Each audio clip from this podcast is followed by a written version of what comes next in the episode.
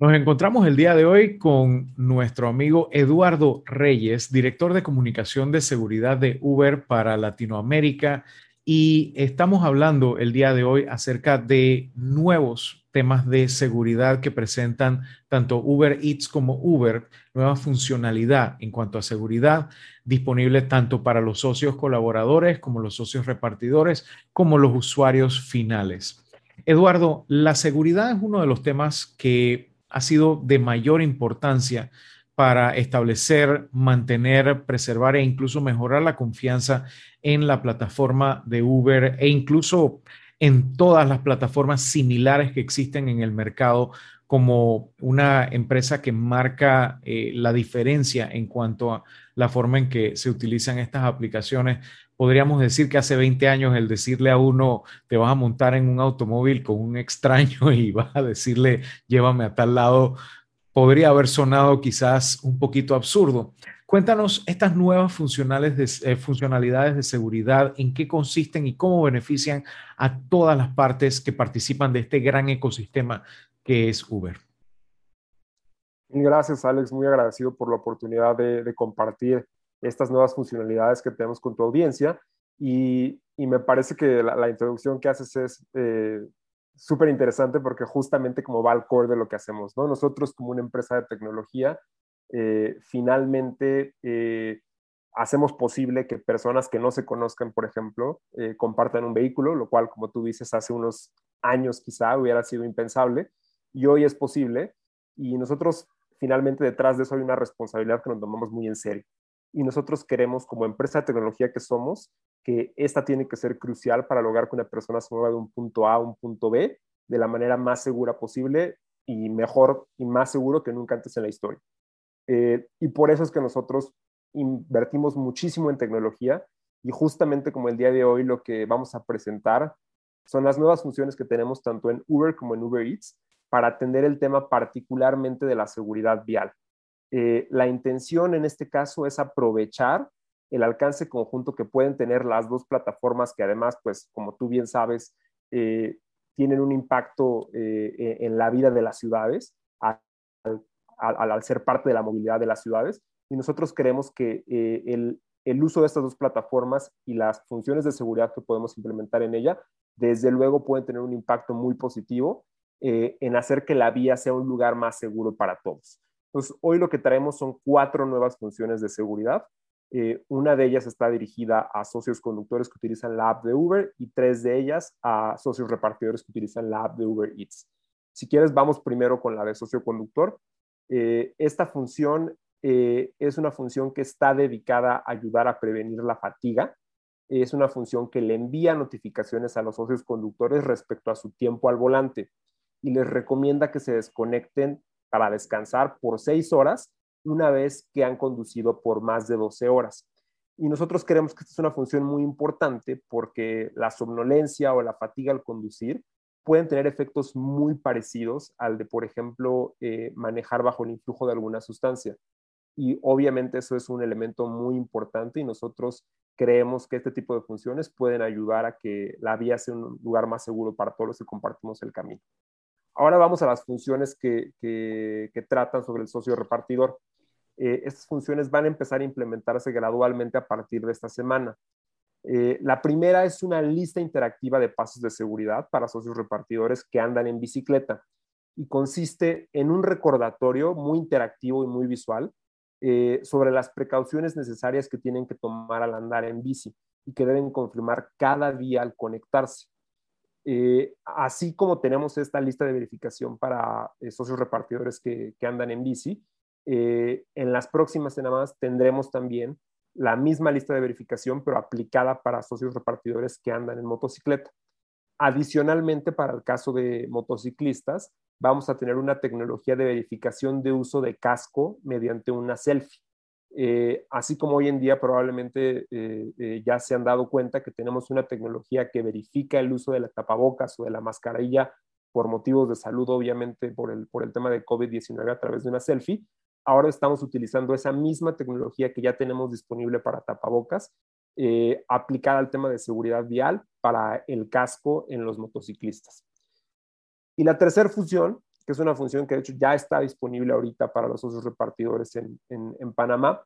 es la detección de detenciones prolongadas. ¿Y cómo funciona esto? Nosotros utilizamos la tecnología GPS para detectar situaciones atípicas, como puede ser, por ejemplo, una detención larga en el camino, que no es habitual que te detengas por mucho tiempo como socio repartidor en el camino.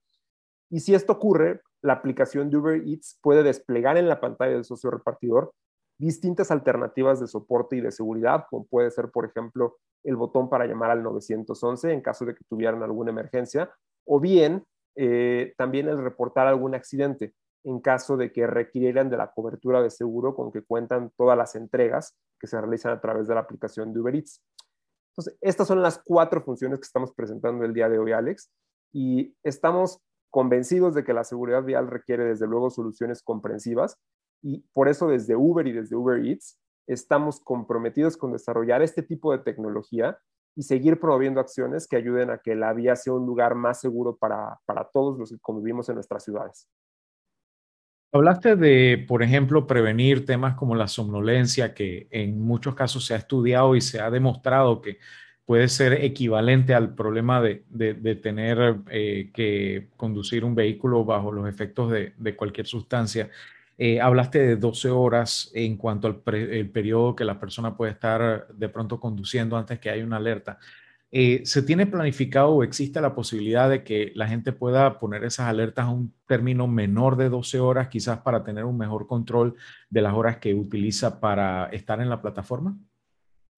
De momento, Alex, la función no es configurable. Eh, digamos, está seteada ya para las 12 horas eh, que te comentaba en un principio. Sin duda, nosotros siempre cuando lanzamos este tipo de funciones, pasamos por un proceso de test, de pilotaje, en el que vemos cómo funciona y a partir de ello hacemos algunas modificaciones o ajustes en el camino y sin duda este puede ser uno de los elementos que en el futuro podamos evaluar.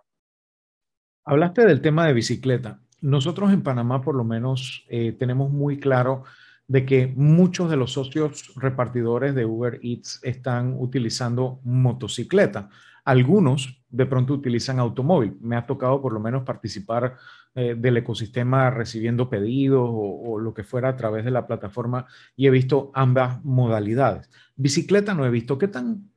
popular, qué tan extendido está la utilización de tanto bicicletas como quizás otros transportes alternativos no basados en motores de explosión, por llamarlo de alguna manera, eh, de motores de, combustibles fósiles y cómo ven ese mercado en América Latina en cuanto a su utilización, crecimiento, en cuanto a sostenibilidad.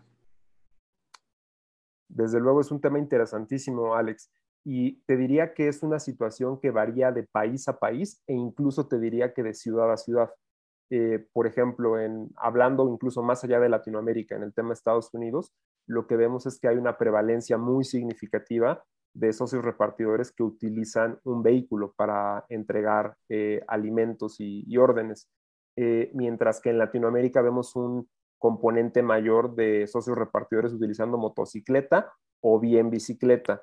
Y te diría que a nivel ciudad también vemos esas diferencias muy grandes. En ciudades que obviamente quizá tienen una infraestructura ciclística y para el uso de la bicicleta como mucho más extendida, es más común que veamos eh, ese uso por, parte de esos repartidores, porque finalmente como hay una infraestructura que les permite de manera más ágil moverse de un lugar a otro. Y también eh, me imagino tiene que ver con la concentración, eh, digamos, de alternativas alrededor de un espacio mucho más pequeño, ¿no? Porque obviamente en la bicicleta no te permite desplazarte como distancias tan largas con tanta velocidad o digamos a una mayor velocidad, siempre y cuando sea seguro, como es el caso de la motocicleta. Entonces, es una, ah, es, es una diferencia como muy interesante ver cómo opera esto de ciudad a ciudad, eh, pero sí, sin duda vemos diferencias significativas. Hablando de diferencias significativas y teniendo que haber manejado eh, el tema de, de, de estas plataformas a nivel latinoamericano, ¿Cómo tú dirías que hay una diferencia entre el manejo de las diferentes ciudades a nivel de los gobiernos locales eh, y la,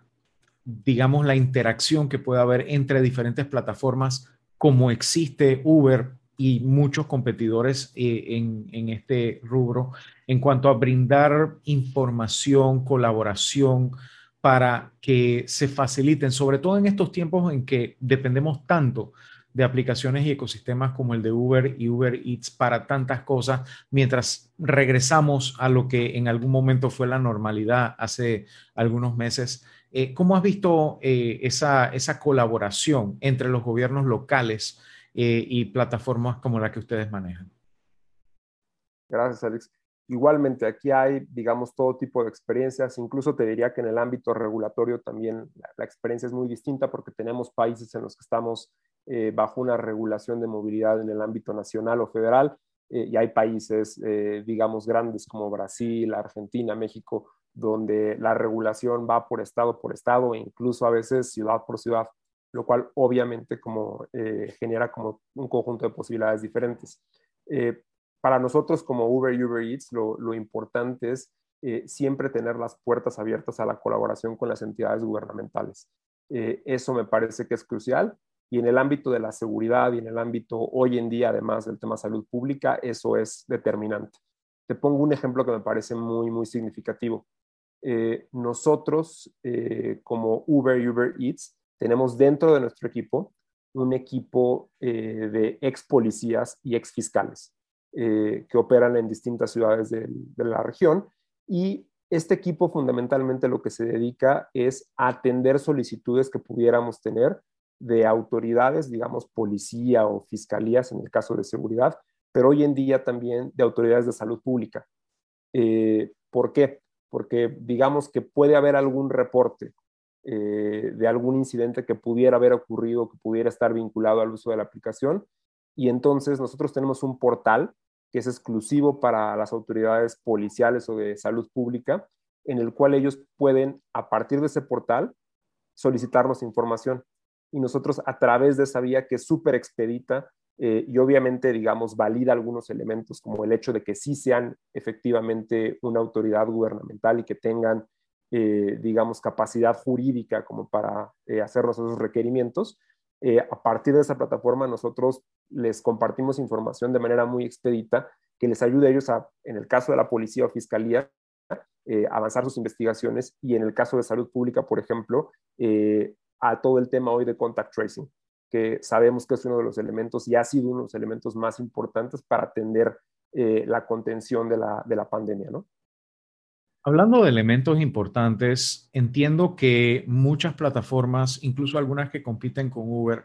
eh, han estado haciendo algunos esfuerzos por ayudar a las autoridades locales y demás con el tema de fomentar una cultura de eh, vacunación, de pruebas, de, apoyo a la comunidad a la hora de tratar de pues, mejorar las condiciones en las cuales están trabajando tanto los socios conductores como los clientes finales de Uber, como simplemente el público en general en cuanto a temas de salud pública. ¿Qué iniciativas ha tenido Uber últimamente en la región que me puedas contar que han tenido éxito a la hora de apoyar los esfuerzos de eh, ayudar a que las personas puedan acceder a estos recursos de salud pública cuando en algunos casos por diferentes dificultades de movimiento y demás, eh, pues pueden recurrir a plataformas como Uber. Mira, acá te voy de lo, de lo muy específico y quizá de lo tecnológico al ámbito más de colaboración con las ciudades. Eh, obviamente, como, como, como, tú sabes, la, la pandemia nos, nos, ha cambiado la vida a todos y, y, nosotros no somos la excepción, sin duda alguna. Entonces, eh, cuando inició este proceso, primero que nada, eh, lo primero que nosotros tuvimos que hacer, lo cual es quizá contraintuitivo para una empresa que se dedica a lo que nosotros, es decirle a nuestros usuarios, por favor no tomes nuestro servicio eh, y por favor sigue los lineamientos de las autoridades, que en muchos casos como implicaba quedarte en casa, y también seguir esos lineamientos por parte de las autoridades de salud pública. Eh, fue, digamos, todo un mensaje contraintuitivo para nosotros, pero nos parecía que era lo correcto, era lo que teníamos que hacer. Así fue el inicio de la pandemia para nosotros. Eh, y posteriormente comenzamos a pensar en cómo desde nuestra, de nuestro core, que es la tecnología, podemos empezar a ayudar a, que la movilidad se retome, ¿no? Entonces, eh, por ejemplo, te mencionaba el tema de la, de la tecnología para identificar tapabocas, tanto en socios conductores como en, como en usuarios. Y establecer esa política de que sin tapabocas no hay viaje. Y hoy en día, tú como usuario, como socio conductor, puedes cancelar el viaje y reportar que lo cancelaste porque la persona en, cuestión como no estaba portando el tapabocas, ¿no? Y eso sin duda creo que eh, ayuda a continuar promoviendo como los lineamientos que, promueven las autoridades de salud pública. Eh, segundo, nosotros algo que también nos tomamos muy en serio fue escuchar a los expertos. Eh, acercarnos en cada país a las autoridades de salud pública y también a las organizaciones mundiales eh, autorizadas y acreditadas en el tema, en este caso la OMS, para utilizar nuestra plataforma, que obviamente tiene un alcance pues muy significativo, para eh, llevar esta información y estos lineamientos a nuestros usuarios, socios conductores, socios repartidores eh, y, y, la comunidad en general. adicionalmente, por ejemplo, para el caso de socios repartidores y socios conductores, nosotros establecimos un proceso a través del cual nosotros les reembolsamos los gastos en los que ellos incurran por temas como sanitizantes o elementos de protección personal como tapabocas, de forma que eh, finalmente ellos puedan también, digamos, eh, recuperar como el, costo por, por, incurrir como en esos gastos, ¿no? Y ya yendo un poco más eh, a la colaboración en general, como y un poco más cerca en el tiempo también, yendo a lo más reciente, por ejemplo, justo hace algunas pocas semanas anunciamos un proyecto para apoyar eh, eh, el caso de Panamá con 5 mil viajes gratis eh, para acudir a los centros de vacunación. nosotros sabemos que desafortunadamente la movilidad o la falta de transporte puede ser una limitante para acceder como a la vacuna y nosotros queremos que eso no ocurra y por eso establecimos ese programa a través del cual estamos dando de manera gratuita miles de viajes en Panamá para que las personas puedan acceder a los centros de vacunación eh, autorizados por el gobierno eh, de manera gratuita. Excelente. Ahora, dentro de los esfuerzos que ustedes están haciendo, también conversaste hace un momento acerca de los diferentes tipos de seguros. Una de las cosas que las personas a veces asumen o a veces ni siquiera piensan es eh, qué tipo de seguro existe como usuario, como socio conductor y demás a la hora de utilizar estas plataformas, particularmente Uber que manejan ustedes. Eh, ¿Qué tipo de seguridad le podemos decir a mi audiencia que tienen cuando viajan por Uber en cuanto a los seguros, en cuanto a ese esfuerzo que hace Uber por hacer que ese viaje de principio a fin sea lo más seguro posible? Es correcto. Eh, lo primero que te diría es que los seguros siempre son un tema particular, ¿no? Porque es la, clase de información que no quieres saber y que en realidad no te enteras muy bien hasta que desafortunadamente lo necesitas. Eh, primero que nada, te diría que eh, los incidentes en, la plataforma, tanto de Uber como de Uber Eats, son eh, una cuestión verdaderamente atípica. La absoluta mayoría de los viajes que ocurren a través de la aplicación de Uber o entregas a través de Uber Eats ocurren sin ningún contratiempo y los contratiempos que ocurren en su mayoría son, eh, digamos, afortunadamente, sucesos no graves, como pudiera ser el clásico eh, objeto olvidado en un viaje, ¿no? que la gente olvida ahí su cartera o olvida algún, eh, algún elemento personal y que incluso en esa clase de, de, situaciones hemos encontrado que en el 95, 96% me parece a nivel regional, 95% de los casos, esos objetos se, se recuperan. ahora, los seguros finalmente están ahí eh, para todo momento, ¿no? Y todos los viajes, todas las entregas están aseguradas, tanto en el caso de Uber como de Uber Eats. Eh, en general, como la, cobertura a nivel regional suele implicar eh, tanto, digamos, una cobertura por responsabilidad civil por daños a terceros, digamos, daños que pudieran ocurrir a un tercero que no está relacionado con el viaje, así como eh, accidentes personales eh, y, digamos, lo que requiere en términos de, seguro médico por dichos accidentes a todos los ocupantes del vehículo eh, mientras ocurre el viaje dentro de la aplicación. Es decir, desde el momento en el que la persona solicita el viaje, como accede al vehículo, hasta el momento en el que las personas descienden del mismo. Y aquí obviamente eh, esto aplica no solo para el usuario que está, digamos, eh, requiriendo el servicio, sino también para sus acompañantes, obviamente, eh, porque en muchas ocasiones, pues, y, y, quizá en el futuro podremos regresar a, viajar más acompañados y con más personas en el vehículo. entonces, esos seguros también cubren a los demás ocupantes del, del vehículo, Alex. Ahora, si las personas necesitan enterarse de todos estos adelantos, informaciones, eh, diferentes eh, implementaciones de nuevas tecnologías, de nuevos procedimientos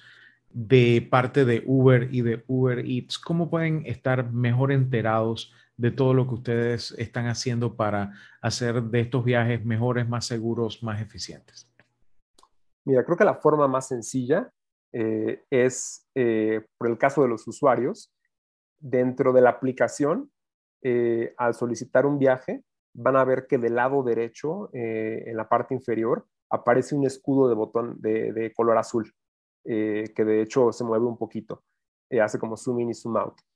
al dar push o, o clic en ese, en ese botón, se despliegan distintas opciones de seguridad. Eh, de entrada se despliega la opción para llamar al 911, la opción para compartir tu viaje con tus contactos de confianza, que pueden ser hasta cinco, y para el caso de usuarios hay una sección que se llama Centro de Seguridad, que contiene ahí mucha de la información que puedes requerir en materia de seguridad, desde temas de seguros hasta un poco de contexto de cómo hacemos la verificación eh, de socios conductores, etcétera, ¿no? Entonces ahí hay un, digamos, un elemento como muy importante al cual se pueden acercar y el cual es muy fácil ver eh, mucho de lo que hacemos en trabajo de seguridad. Adicionalmente, eh, al hacer clic o push en el menú en la parte superior de la pantalla de la aplicación, eh, verán que se le despliegan algunas opciones de seguridad también en la sección de configuración. Una de las que a mí me parecen más interesantes y que quizá la gente no usa tanto, pero cuando la usan nos comentan que les gusta mucho y además los socios conductores también nos dicen que es una función que aprecian demasiado, es el código PIN, que el código PIN es, eh, como tú sabes, Alex, hoy en, día, como eh, la aplicación de Uber, cuando solicitas un viaje, eh, te muestra en tu pantalla la información del viaje, el vehículo, las placas, la foto del socioconductor, para asegurarse que tú, digamos, ingreses al vehículo correcto.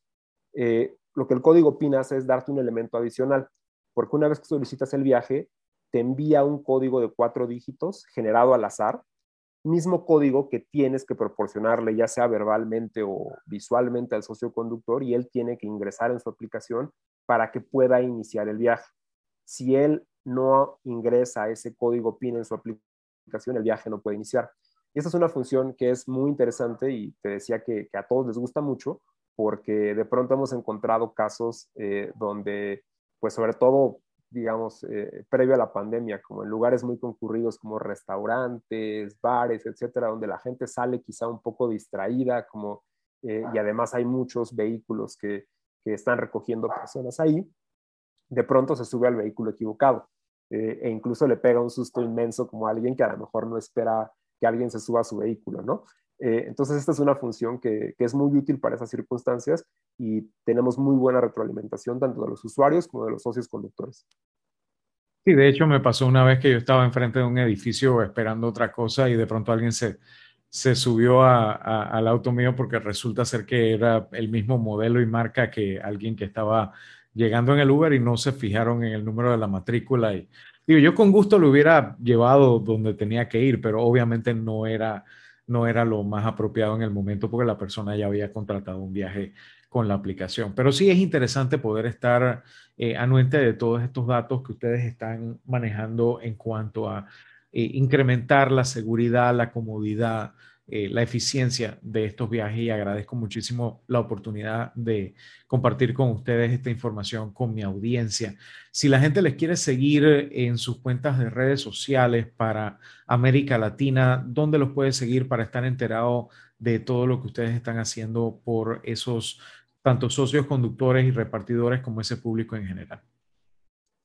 Mira, pues aquí sí me agarraste en curva porque tengo cuentas de 15 países como volando en mi cabeza, pero desde luego la forma más fácil es buscarnos como en las distintas redes sociales. Eh, ahí encontrarán eh, arrobas como tanto para algunos de los países como también las cuentas de Latinoamérica y desde luego también en el sitio web eh, dedicado a cada país, ¿no?